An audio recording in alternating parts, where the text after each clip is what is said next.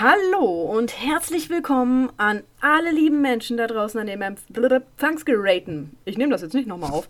So, wir sind hier bei Teil 6 unserer Forensik-Reihe.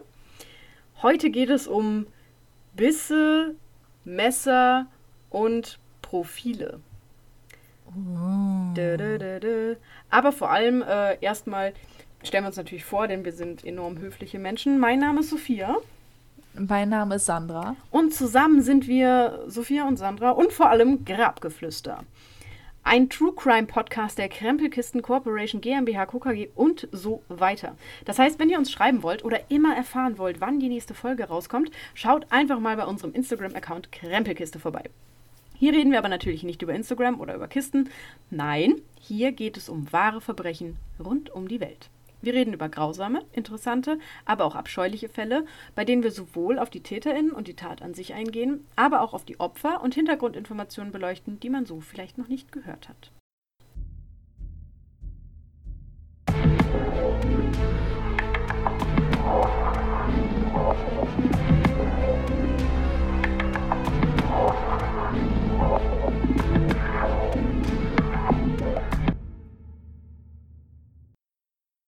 Und aktuell befinden wir uns in Teil 6 unserer Forensik-Reihe, die uns über die Sommerpause oder euch über die Sommerpause hinwegträgt. Und ja, wie ich ja schon gespoilert habe, es geht um Bisse, Messer, Profile. Ich erwähne das einfach nochmal. Vielleicht habt ihr es in den letzten 30 Sekunden wieder vergessen. Hm. Oder Leute skippen einfach, weil die sich denken, den Anfang will eh keiner hören. Ja, die, die schweifen bestimmt wieder ab am Anfang. Haha, denkst du? Eh nicht. Wir haben gelernt. Wir legen direkt los. Ja, ja, wir haben ja wenig Zeit und viel zu sagen. so. Also, wir legen dann auch direkt los und mit wir meine ich ich. Und wir befinden uns in Bigger. Wo? In Bigger. Mhm. Das ist eine kleine Stadt, etwa 40 Kilometer südwestlich von Edinburgh, Ah, natürlich. also in England, um denen auf die Sprünge zu helfen, die in Erdkunde immer Kreide holen waren. Und am Abend des 6. Augustus 1967 wird dort die 15-jährige Linda Peacock als vermisst gemeldet. Um 22 Uhr des gleichen Abends sagen Zeugen später aus, sie haben eine Person am Eingang des Friedhofes gesehen. Und diese soll der vermissten Schülerin ähnlich gesehen haben. Ob sie es nun war oder nicht, sie unterhielt sich offenbar mit einem jungen Mann. Und 20 Minuten später, so sagen die Zeugen aus, haben sie einen Schrei vom Friedhof her gehört. Passiert war allerdings nichts. Keine Polizei wurde gerufen, niemand sah genauer hin. Und am nächsten Tag fand man Lindas Leiche. Offenbar war sie mehrfach geschlagen und schlussendlich mit einem Seil erhängt worden. Und obwohl ihre Kleidung sehr durcheinander war, wurde eine Vergewaltigung ausgeschlossen. Ebenfalls entdeckte Okay. der zugezogene Arzt eine Besonderheit. An der rechten Brust des Opfers fand sich ein großer blauer Fleck. Recht schnell fand man heraus, dass es sich hierbei um eine Bissspur handelt. Also wurde Dr. Warren Harvey herangezogen, ein Zahnexperte. Und dieser war der festen Überzeugung, dass dieser Abdruck so besonders sei, dass eine Übereinstimmung mit einem möglichen Täter zweifellos funktionieren würde. Also er setzte hierbei tatsächlich den Zahnabdruck mit einem Fingerabdruck gleich. Okay, krass. Also wurden alle Männer in Bigger und in der Umgebung untersucht. Über 3000 Untersuchungen, die trotz des großen Aufwandes kein einziges Ergebnis lieferten. Hm. Das ist traurig. Ja. Aber eine Gruppe Männer hatte man dabei außer Acht gelassen. 29 Jugendliche wurden nicht getestet. Alles Bewohner oder Insassen, je nachdem, wie man das jetzt nennen möchte, der örtlichen Jugendhaftanstalt. Diese wurden jetzt jedoch auf Herz und Nieren bzw. Zahn und Fleisch geprüft. Der Täter wies laut dem Zahnexperten folgende Zahnmerkmale auf. Eine scharfkantige Vertiefung an den Spitzen der oberen und unteren Eckzähnen mit der Besonderheit, dass die Vertiefung beim oberen Zahn tiefer war als die beim unteren. Mhm. Wie gesagt, so einzigartig wie ein Fingerabdruck. Jetzt muss man halt nur noch eine Übereinstimmung finden. Besonderes Augenmerkmal wurde hier zunächst auf einen der gezackten Zähne gelegt. Und diesen wiesen tatsächlich fünf der 29 Jugendlichen auf. Aber ganz perfekt passte der Zahnabdruck zu Gordon Hay. Ein 17-jähriger Kleinganove, der wegen- eines Einbruchs in einer Fabrikhalle seine Strafe absaß. Darf ich eine Frage reinschmeißen? Du darfst alles. Oh. Ob ich sie beantworte, ist eine Ähm. andere Geschichte. Nee, weil du meintest, die haben, haben die nur den blauen Fleck gehabt oder haben die halt wirklich so einen Bissabdruck? Die haben einen? Bissabdruck gehabt. Okay. Also das sah halt von außen, nein, es sah von außen so aus wie ein blauer Fleck. Und wenn man dann näher Mhm. hingeguckt hatte, hat man halt diese Abdrücke erkannt. Okay. Also im nee, Prinzip weil das hat klang halt, so, als hätten sie, hätten sie nur den blauen Fleck gehabt und dann war das so, aber dann geht doch das Fleisch wieder zurück, wenn sich das da nicht durchbeißt. genau, im Prinzip ist halt jeder einzelne Zahn hat so einen kleinen Bluterguss quasi ausgelöst oder einen kleinen blauen Fleck. Ah. Und dadurch sah das halt aus wie ein großer blauer Fleck. Mhm. Also ich weiß, ich wurde ja mal gebissen. Auch in die Brust, lustigerweise.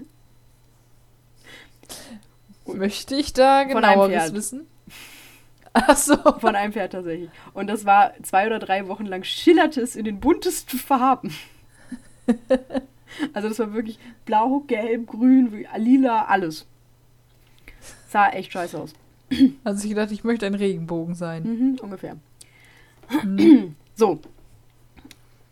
Also im Prinzip war er damit, war damit der Täter gefunden, denn wir hatten Gordon Hay, wir hatten seinen Zahnabdruck und wir hatten den Zahnabdruck des Täters und die passten halt muah, wie Arsch auf Eimer.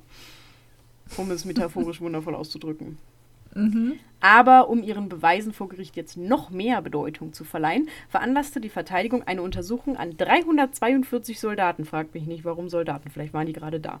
Um herauszufinden, wie häufig eine solche Vertiefung in Kombination mit einer Hypokalzinierung, das ist nämlich auch etwas, was der Täter hatte, vorkam. Also Hypokalzinierung kennt man? Ähm, zu viel Kalzium? Ja. Würde ich mir das jetzt übersetzen, aber was es genau bewirkt? Ja, im Prinzip halt, dass der Zahn extrem mit Kalkstein überzogen ist und dadurch halt größer wird, Ah, okay. sag ich mal. Also ganz, ganz, ganz einfach erklärt. Mhm. So. Und wie gesagt, diese 342 Soldaten wurden jetzt eben untersucht. Und Mhm. nur ein einziger der Soldaten wies ein solches Merkmal auf. Allerdings war dennoch sein Abdruck komplett anders als der des Täters. Hm. So war es dann relativ einfach zu sagen, okay, es war wirklich dieser Gordon Hay, denn es kann nicht anders sein. So Ausschlussverfahren. die Wahrscheinlichkeit ist sehr, sehr, sehr gering. Genau, richtig. Die Wahrscheinlichkeit ist sehr gering und die passen halt, wie gesagt, perfekt zueinander, die beiden Abdrücke. Mhm. Und dazu kam jetzt halt auch noch, dass Mithäftlinge berichteten, dass Gordon von dem Mädchen erzählt hatte. Und zwar am Tag des Mordes. Da hat er sie gesehen und verkündet, dass er mit ihr schlafen möchte. Und er kam auch relativ spät in der Nacht erst zurück und war dabei sehr zerzaust und dreckig. Ja, gut. Ja, gut, ne? Und jetzt voll die Surprise, hättet ihr nicht mit gerechnet, ne? Aber er wurde tatsächlich schuldig gesprochen. Was? Ja, krass, ne? Ja, es gab übrigens, oder gibt, möchte ich ganz, ganz kurz nur anschneiden, ähm, denn alle Leute, die so ein bisschen im True Crime-Bereich sind, werden ja jetzt sagen, pff, Ken, ich musste nicht erzählen, deswegen erzähle ich es auch gar nicht. Ähm, es gibt einen berühmten Serienkiller, der auch aufgrund von seinen Zahnabdrücken ähm, identifiziert wurde. Also nicht identifiziert wurde, aber Mhm. die mitunter einen Beitrag zu seiner Verhaftung und Verurteilung geleistet haben. Okay. Ted Bundy. Ach so, ja. Ja, das war auch ein Beißer.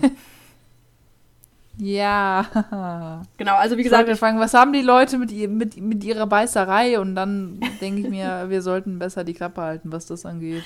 naja, wie gesagt, ich möchte jetzt nicht großartig auf Ted Bundy eingehen. Ähm, ich hatte überlegt, ihn Der zu verdient nehmen. seine eigene Folge. Genau, erstens das. Und ich hatte halt überlegt, kurz ihn zu nehmen als Fallbeispiel, weil man es halt gut kennt. Aber dann dachte ich mir, ach komm, jeder, der True Crime kennt, kennt Ted Bundy. Und dann muss ich das jetzt nicht zum zehnten Mal aufwärmen. Ja, irgendwann mal. Genau. Da gehe ich nämlich lieber auf was anderes ein. Ich habe nämlich natürlich noch etwas. So, und zwar Beweise, gerade forensische Beweise, haben vor allem einen Vorteil gegenüber Zeugenaussagen. Sie sind da. Sie sind unparteiisch und können nicht lügen. Mhm. Aber was passiert, wenn genau das passiert? Wenn Haarproben, Blutspuren und Fingerabdrücke plötzlich ebenso unsicher sind wie die Aussagen der dementen Oma von gegenüber. Da du ein Problem. Das sehen wir bei unserem nächsten Fall. Hm. Ich wollte den Fall nicht nehmen, weil ich den Nachnamen nicht mag, aber der Fall war zu gut. ich könnte ihn noch schnell umbenennen, aber jetzt ist es auch zu spät. Also, Jeffrey McDonald war ein angesehener. Ich wusste Na es. gut. okay, also Jeffrey McDonald war ein angesehener Arzt der Special Forces Einheit in Dort Bruck. Das ist in North Carolina. Das ist in den USA. Und gemeinsam mit seiner zu diesem Zeitpunkt schwangeren Frau und den zwei kleinen Töchtern bewohnte er ein wundervolles Anwesen und erfüllte wirklich in allen Punkten den American Dream. Oh. Wundervoll, ne? Mhm. Doch die Nacht vom 17. auf den 18. Februar 1970 sollte alles verändern. Der Regen und der Sturm, die um das Haus wüteten, störten den jungen Arzt nicht im Schlaf. Er schreckte erst auf, als ihn die Schreie seiner Frau und Töchter weckten. Gerade wollte er sich auf dem Sofa im Wohnzimmer aufrichten, als er vor sich bereits die Männer erkannte. Zwei Weiße und einen Schwarzen, der zudem noch das Abzeichen eines Sergeant trug. Das ist ein Rang. Mhm. Und sie alle waren bewaffnet mit Messer, Eispickel und Baseballschläger. Weiter hinten, beinahe so, als würde sie nicht dazugehören, stand eine junge Frau mit langen blonden Haaren und einem großen Hut. Zu dritt gingen die Männer auf Geoffrey los, der sich geistesgegenwärtig seinen Schlafanzugjacke um die Hände band, um sich so verteidigen zu können, gerade gegen die Messer relativ hilfreich. Und es gelang ihm tatsächlich, die Angreifer in die Flucht zu schlagen. Doch für seine Familie kam jede Hilfe zu spät. Er versuchte noch, sie zu reanimieren, brach schlussendlich jedoch selbst zusammen. Auch die Militärpolizei, die er davor noch gerufen hatte, schaffte es nur noch, ihn selbst zu reanimieren. Diese Geschichte erzählt zumindest Geoffrey MacDonald. Die Forensik hingegen malte ein ganz anderes Bild. Wie hatte er die Angreifer so gut erkennen können, während er sowohl im Halbdunkeln lag, als auch seine Brille nicht aufhatte? Wie kamen Fasern seines Schlafanzuges unter die Fingernägel seiner Tochter und den Leichnam seiner Frau, während im Wohnzimmer, wo er angeblich war, keine einzige Faser gefunden wurde? Wieso war das Wohnzimmer in bester Ordnung, wenn noch angeblich ein Kampf stattgefunden hatte? Und Blut wurde in Küche, Bad und auf seiner Brille gefunden. Wieso nicht im Wohnzimmer oder auf dem Telefon, mit dem er ja angeblich nach dem Kampf die Polizei gerufen hatte?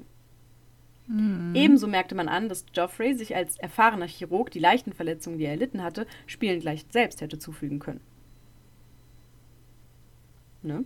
Muss man nachgucken. Nö, das macht ihn zu Recht verdächtig. Ebenfalls war das Schnittmuster in seiner Jacke untersucht worden. Mit dieser hatte er die Messer der Angreifer abwehren müssen. Doch egal wie oft die Forensiker es versuchten, es gab keine logische Erklärung für ein Schnittmuster dieser Art.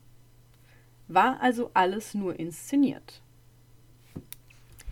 Die Verteidigung hatte jedoch ebenfalls ein bisschen gearbeitet und stellte jetzt folgende Fragen. Zum einen wurde Helena Stockley zur Tatzeit im Haus der McDonalds gesehen. Sie war ein bekanntes Mitglied eines Drogenhandelrings und an jenem Tag mit blonder Perücke und großem Hut unterwegs gewesen. Wieso wurde diese Begegnung nicht gewichtet? Ebenso, wieso wurden die Haare einer Perücke, die man am Tatort fand, nicht als Beweismittel zugelassen? Hm. Unter dem Nagel der Frau wurden Hautreste gefunden, die nicht vom Angeklagten stammten. Allerdings waren diese Hautreste einfach verschwunden. Ebenso wie viele andere Haare und Fasern, die im Haus gefunden waren und keinem der Bewohner hatten zugeordnet werden können. Wohin waren die alle verschwunden? Und wieso war nie über den blutigen Handabdruck am Bettgestell der Frau geredet worden? Zu wem er gehörte, war nie geklärt worden. Hm. So, es gab also zwei Seiten der Medaille. Und ich muss sagen, dass ich das mehr als schwierig finde. Ja. Weil ich keinem mehr glaube.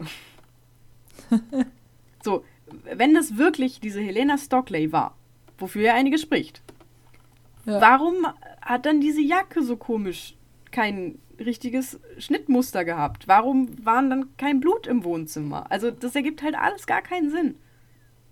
Die haben sich zusammengetan. Ja, das könnte sein. Die hatten nämlich eine Affäre miteinander.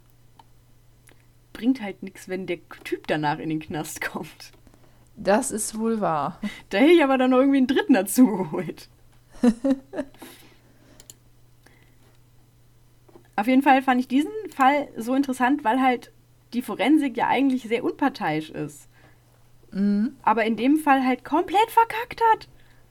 Es war halt irgendwie. Ist das denn jemals. Ist das jemals geklärt worden? Nein! Das macht mich ja so fickerig. Also so, so nervös. so, weil es ergibt halt einfach überhaupt keinen Sinn. Er war wirklich, also nach außen hin so total glücklich. Man weiß ja nie, wie es wirklich in der Familie selbst Mhm. ausgesehen hat. Du kannst es nicht sagen. Aber Geldsorgen werden die nicht gehabt haben. So. Mhm. Und ja, ich weiß nicht, keine Ahnung. Also, ich finde es auch generell komisch, dass, okay, gut, er ist, er ist bei der Special Forces Einheit. Aber er hat drei Männer in die Flucht geschlagen, während er selbst nicht bewaffnet war. Ja. Und die Messer, Eispickel und Baseballschläger hatten. ja. Da Wirklich? brauchst du schon guten Skill für. Ja, also, das, also er selbst ist bis heute der Meinung, dass das Helena Stalkley war, die so einen auf ähm, Manson Family gemacht hat und sich und ihre drei äh, Mittäter quasi unter Drogen gesetzt hat und dann halt einfach irgendwo eingebrochen ist, um da halt zu randalieren und zu töten. Mhm. Ne? Den alten True Crime Hasen muss ich ja jetzt nicht erklären, wer Manson ist. Ja. Und finde ich auch irgendwie schlüssig. So, bin ich jetzt auch nicht abgeneigt, das zu glauben. ja. So. Wie es weiterging, wie gesagt, im Prinzip Cold Case meiner Meinung nach. Äh, Jeffrey wurde erst von der Armee wegen Mordes angeklagt, allerdings wurde diese Anzeige recht schnell fallen gelassen. Dennoch wurde er im gleichen Jahr aus der Armee entlassen, aber zumindest ehrenvoll und arbeitete von da an als Chirurg in einem Krankenhaus. Ah. Dann wurde er erneut angeklagt und am 29. August 79 verurteilt. Ein Jahr später kam er aber aufgrund eines Verfahrensfehlers wieder auf freien Fuß, wurde dann aber im März 82, also nicht mal drei Jahre später, wieder verhaftet und sitzt bis heute, seine Unschuld beteuernd, im Gefängnis und versucht immer wieder und wieder und wieder in Revision zu gehen. So, und was ich noch krass finde, im April 2007 erzählte eine Dame im Altenheim, dass ihre Tochter, welche bereits vor 24 Jahren verstorben war, ihr gegenüber die Morde gestanden habe. Und die Tochter Ach, war und das wird einfach. die Tochter war Helena Stockley. Mhm. Die war damals zwar in den Untersuchungen aufgetaucht, aber nie ernsthaft als Verdächtige angesehen worden. Und ich mich dann auch frage, wirklich? Komm schon! Ich meine, wirklich? Ach Gott. Also ich, ich, ich weiß es wirklich nicht. Ja. Ich komme da so gar nicht drauf klar. Also es, es spricht irgendwie alles gegen diese Helena und für den Arzt. Aber es gibt halt auch noch super viele Sachen, die trotzdem gegen den Arzt sprechen. Ja. Es ist so, na, Äh, schwierig. ja, wirklich schwierig. Gut, dass wir das nicht entscheiden müssen. Das stimmt. Sehr beruhigend. Ne? Genau, aber das fand ich halt so interessant wegen der Forensik. Dass man halt merkt, Ja. okay, ja, bringt halt nicht immer was. Und auch die Forensik Kann- kann, sich teilweise widersprechen. Vor allem, wenn du die Hälfte der Beweismittel verlierst. Das war bestimmt der Praktikant. Ey, ohne, ganz ehrlich, du findest Perückenhaare am Tatort und denkst du so, nee. Komm schon. Nja, nja. Weg damit. Feierabend, so. ja. Schlimm, ey. Na gut, und ganz am Ende, ja, als drittes habe ich mich mit einem Fall beschäftigt, der mein Herz ein wenig höher schlagen ließ. No. Also ich bin ja bekennender Criminal Minds Fan. Mhm. Und ja, klar, totale Fiktion und alles. Denkste, eben nicht. So, Profiler oder wie sie halt eigentlich heißen, FallanalytikerInnen, leisten einen großen Beitrag zur Ergreifung von TäterInnen. Dabei läuft das jetzt, muss ich zugeben, nicht genauso ab wie bei Criminal Minds. Ach. Aber manchmal eben schon Ach. recht ähnlich. Mhm. Auch wenn es deutlich unspektakulärer ist als in der Serie. Und genau deswegen habe ich hier einen Fall, den ich ziemlich spektakulär finde. Vor allem, wenn man sich vor Augen führt, dass das eben wirklich passiert ist. Mhm. Dr. James Brussel, Brussel, Brussel, nennen wir ihn Brussel, ist Kriminalpsychiater in den USA. Und er wird in den 90, 1950er Jahren, also in den 50er Jahren, ich sagte nochmal neu. Und er wird in den 50er Jahren bei einem Fall zu Rate gezogen, in dem es vermeintlich keinerlei Beweise gibt. Folgendes wissen wir. In den 40er Jahren begann eine Serie von Bombenanschlägen in New York. Man konnte von Glück sagen, dass die meisten Bomben so schlecht gebaut worden waren, dass kaum eine hochging. Und selbst wenn es mhm. mal passierte, so wurden die Umstehenden nur in Anführungszeichen verletzt. Todesopfer gab es keine. Während des okay. Zweiten Weltkrieges schien der Täter oder die Täterin, wobei die Statistik ja eher für einen Mann spricht, zu beschäftigt zu sein. Als es jedoch Anfang der 50er Jahre wieder anfing und eine Bombe im vollbesetzten Kinosaal in Brooklyn hochging, musste die Polizei handeln. Auch hier muss man dazu sagen, es gab keine Todesopfer, aber halt viele Verletzte. Mhm. Und wenn du in einer Stadt wie New York einen Typen hast, der einfach Bomben legt, dann musst du da was tun. Ja, aber außer den Bomben und ein paar Mitteilungen gab es nichts. Die Mitteilungen gingen äh, teilweise direkt an die Polizei, waren immer vom Täter selbst oder ähm, waren an den Orten, wo die Bombe platziert worden war. Mhm. Dr. Brussel sah sich die Tatorte und Mitteilungen an und was er der Polizei danach auftischte, hielten viele für einen Scherz. Wie gesagt, er hatte die gleichen Informationen, die du jetzt hast. Okay, er hat mhm. die Mitteilungen gelesen, aber da stand jetzt nicht so viel Krasses drin, muss ich sagen. Gesucht wurde folgender Täter. Männlich, Anfang 50, kräftige Statur, römisch-katholischen Glaubens, vermutlich im Ausland geboren, eine abgeschlossene Ausbildung oder sogar ein Studium, wohnt sehr wahrscheinlich in Connecticut, östlich von New York und lebt gemeinsam mit seinem Bruder oder seiner Schwester. Er leidet an einer starken Paranoia, hat einen manifestierten Hass auf seinen Vater und gleichzeitig eine ungesunde Liebe zu seiner Mutter. Findet man ihn, würde er vermutlich einen zweireihigen Anzug anhaben, den er komplett zugeknöpft hat. Und er arbeitet vermutlich oder arbeitete vermutlich bei Consolated Edison. Aha. So, da bist du baff, wa? Mhm. Also ich dachte mir so, what? Also ich struggle ja schon, ich spiele mit meinen Eltern ja immer gerne das Spiel, welche Lehrerkombination wäre diese Person? Wo wir einfach nur Leute beobachten und uns überlegen, wenn die Lehrer wären, welche Fächer würden die unterrichten? Mhm. Und das ist schon echt schwierig. Aber das? Also ich habe mir bei den, bei den, ähm, ich mache mir ja immer Notizen zum Fall, ich habe da auch drunter geschrieben und alle so, was? Ja. So, jetzt erkläre ich natürlich, wie das alles passierte. Mhm. Also, anhand der Wortwahl der Mitteilungen fand Brussel heraus, dass sich der Täter, und ich spreche ab jetzt von dem Täter, weil Brussel ganz klar sagt, es ist ein Täter, sich in einer feindlichen Welt wähnt. Und das spricht für eine Paranoia. Und diese, das zeigen einfach Erfahrungen, manifestiert ihren Höhepunkt Mitte 30. Da er ja in den 40er Jahren angefangen hat und es ja jetzt die 50er Jahre sind, wird er um die 50 sein. Mhm. Was auch für das Alter spricht, ist die ähm, immer bessere Planung und die immer komplexeren Sprengsätze, denn in den 50er Jahren funktionierten seine Bomben um einiges besser als in den 40ern. Mhm. Dann gab es in den Mitteilungen kleine grammatikalische Fehler, die halt darauf hinwiesen, dass er nicht als Muttersprache Englisch beherrscht, aber es trotzdem sehr gut spricht. Also mhm. die Sprache an sich beherrscht. Dann, auch wieder erfahrungsgemäß, ähm, waren Bombenleger ähm, zumeist aus dem slowakischen Umfeld. Also das ist halt einfach die geografische Analytik, die dahinter steckt. Und die Slowaken sind halt einfach häufig römisch-katholisch. Mhm. Anhand der Orte, wo die Briefe abgelegt wurden, die Bomben gelegt wurden, ähm, war klar, dass es sich alles in New York und im Umland von New York abspielte, was für einen Pendler spricht, der halt immer seine gleiche Route fährt und da halt an diesen Orten vorbeikommt. Auch anhand der Mitteilungen konnte Russell herauslesen, dass der Täter einen Hass auf seinen Vater hat, aber dennoch eine Zuflucht sucht, was dann dafür spricht, dass er sich von der Familie nicht abwendet, zu seinem Vater aber nicht kann und daher vermutlich mit einem Geschwisterkind zusammenlebt. Der Zweiteiler war einfach in Mode. Und ja, mhm. es ist so dumm, wie es klingt.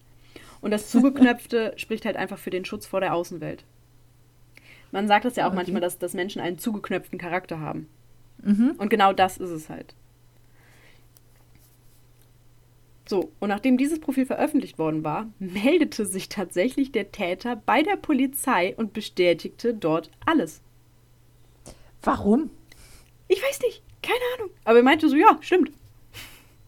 So, Aber- Chapeau. Aber er gab seine Identität nicht preis.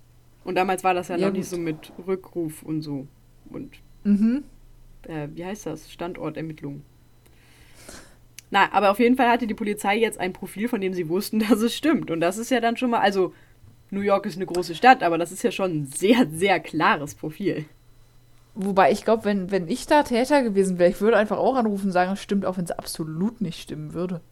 Ja, Wer will mir das Gegenteil beweisen? ist richtig.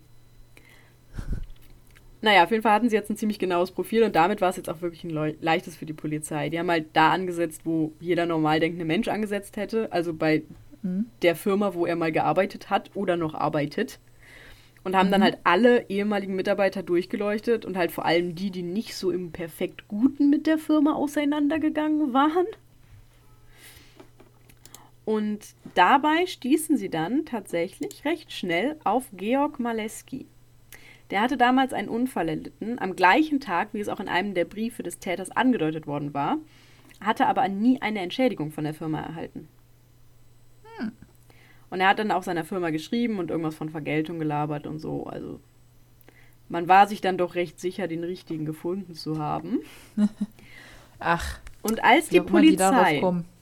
an Meleskis Tür klingelte, öffnete dieser und rate, was er anhatte. Da den modischen Anzug. Nee, er hatte einen Morgenmantel an. Ich wollte dich nur triggern. Ähm, Achso. also er trug tatsächlich einen Morgenmantel. Er hat sich widerstandslos abführen lassen, hat aber darauf bestanden, vorher seinen Zweireiher anzuziehen. Das war ihm enorm wichtig. Ja gut, im Morgenmantel würde ich mich jetzt auch ungern abführen lassen. Ja, ist richtig. Naja, aufgrund seiner psychischen Störungen, wir haben ja schon erwähnt, er eine starke Paranoia hatte, ähm, wurde er nicht verurteilt, sondern äh, kam in eine Anstalt, aus der er dann 73 entlassen wurde. Er ist danach wieder zurück in sein altes Haus gezogen, hat bei seiner Familie gelebt, bis er im Alter von 90 Jahren 1990 verstarb. Hm. Ja, und äh, ich finde es, hast du ja auch gerade schon gesagt, ich finde es krass beeindruckend, wie das geht. Ja. Weil ich irgendwie immer so das Gefühl, also ich glaube, es war eine krasse Ausnahme. So, weil da waren so viele Wenn und Abers, so dieses alleine, der baut Bomben, muss ein Slowake sein. So, das ist Ja. halt so. Aber es hat halt alles gepasst und das fand ich so beeindruckend, weil das halt wirklich dieses Criminal Minds Ding ist. Und ich habe es so gefeiert. Mhm. Ich war im richtigen Fangirl-Modus, als ich diesen Fall gelesen habe. Und ich konnte diesen Fall auch richtig genießen, weil halt einfach, es gab keine Todesopfer. Das ist für True Crime mega langweilig, aber ich konnte mich richtig ausleben und das richtig fangirlen. weil ich mich nicht schlecht fühlen musste. Und selbst der Täter hatte am Ende ja sogar noch irgendwie ein Happy End. Ja, ey, der ist 90 Jahre alt geworden, läuft bei ihm, alles cool, hat mit seiner Familie zusammengelebt, alles tutti. so, also deswegen ist was, was war so ein schöner Fall. Ich habe mich richtig gefreut. Weil es mega spannend war, es keine Toten gab, ich muss mich nicht schlecht fühlen, ich kann jeglichen Witz darüber machen, ohne dass irgendwer sagt, was ist aber ganz schön pietätlos. Leck mich. Leckt mich alle. Es gab keine Toten. Ich kann lachen. Ich weiß nicht worüber, aber ich könnte. Ich weiß, worüber du lachen könntest. Vielleicht. Über den Darwin Award? Genau. Uh, Überleitung for the win. Ne? Außer du willst noch irgendwas sagen zum Fall. Ja, ich würde jetzt einfach noch ein bisschen rumfangirlen, aber ich sag nichts, was ich nicht schon gesagt hätte. Na gut. Ist äh, einer der Top 10 Nominierungen für 2020. Aha. Und ähm, war im November vergangenen Jahres in Indien. Da wollte eine Frau äh, Ameisen loswerden, weil die sich in ihrem Garten etwas breit gemacht haben und ein paar. Hügel gebaut haben. Einfach so in der Natur. Ja, was fällt ihnen ein? Und ähm, sie hat dann halt Papier mit Kerosin getränkt und dann halt auf die Hügel gelegt und wollte das dann anzünden. So, das war ihr Plan. Der wurde dann aber von den Ameisen ein wenig durchkreuzt, weil die Ameisen sich gedacht haben, ich weiß nicht, was die Ameisen sich gedacht haben, aber die Ameisen sind auf jeden Fall in Angriffsmodus übergegangen und äh, sind dann halt auf die Frau zugekrabbelt und halt teilweise ihre Beine hochgekrabbelt, was dazu geführt hat, dass die Frau sich selbst mit Kerosin überschüttet hat, während sie versucht hat, halt die Ameisen von sich runterzuschütteln und dann ist das Kerosin halt in Flammen aufgegangen. Und mit dem Kerosin auch die Frau. Ja, seht ihr mal wieder Menschheit. Im direkten Kampf Mensch gegen Tier haben wir absolut keine Chance. Tja, Das ist aber, ich habe letztens erst einen Film geguckt, wo ich dachte, das wird der absolute Trash-Film. Und dann war ich richtig enttäuscht, weil er gar nicht so schlecht war. äh, irgendwie Angriff, der Film war gut. An Angriff Was der Ameisen im Flugzeug oder so. Okay. Warte, ich muss den kurz, kurz googeln. Äh, Ameisen-Flugzeug-Film. Ants on a Plane, Tod im Handgepäck. So, das klingt halt schon trashig. Weißt du, welchen Film wir auf jeden Fall irgendwann mal gucken? Ants on a Plane, Tod im Handgepäck. Nee, Snakes on a Plane. Das klingt auch gut. Den Ist- gibt's und der soll Ist das wenigstens ein. Trashfilm? Ich meine ja. Ich meine, das wäre ein, ein ziemlicher Trash-Film. Okay. Also es war auf jeden Fall, also der war halt tatsächlich relativ gut, muss ich sagen. Und ich habe 10 Euro durch diesen Film gewonnen. Wie das? Ich habe mit meinem Bruder gewettet. Dass der Film doch gut wird. Nein, aber da waren am Anfang halt so, so, so eine Mutter und ihre Tochter und es war halt dieses übliche klischeehafte, oh Mom, du hast nie Zeit für mich und es ist mir eh egal, weil ich bin voll eigenständig und blablabla und du kannst mir gar nichts. Und die Mutter halt so, boah, ich liebe dich doch und so und hin und her. Und dann haben wir halt gewettet, ob sie sterben. Was in einem Film okay ist. Mhm. Da ist das nicht pietätlos. Und er hat halt gesagt, er wettet darauf, dass min das eine stirbt. Und ich habe halt gesagt, ich, äh, dass ich darauf wette, dass entweder dass gar keine stirbt oder beide. Mhm. Und ich habe gewonnen. Sind beide Ich gestorben? möchte dich hier nicht spoilern.